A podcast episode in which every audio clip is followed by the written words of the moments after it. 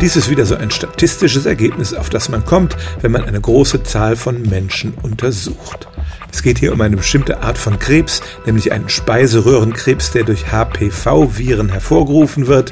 Der ist, das muss man sagen, erstmal generell sehr selten, aber in solchen Studien findet man Risikofaktoren dafür und neben dem Rauchen ist der Oralsex mit vielen verschiedenen Partnerinnen ein Risikofaktor für Männer.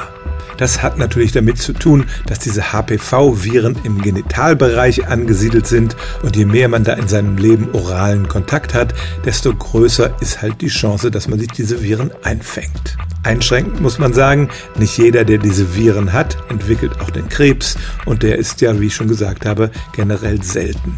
Deshalb fordert auch kein Arzt, dass man wegen dieses Risikos sein Sexualverhalten ändern soll. Vielmehr ist die Forderung von Epidemiologen, dass man die Impfung gegen diese Viren weiter ausweitet. Sie wird inzwischen auch für Jungen empfohlen, aber die Impfquote ist noch ziemlich gering. Denn es stimmt tatsächlich, es gibt ein kleines, aber erhöhtes Risiko, dass Männer sich dieses Virus einfangen, wenn sie mit vielen verschiedenen Partnerinnen oralen Sex haben. Stellen auch Sie Ihre alltäglichste Frage unter stimmtz.radio1.de.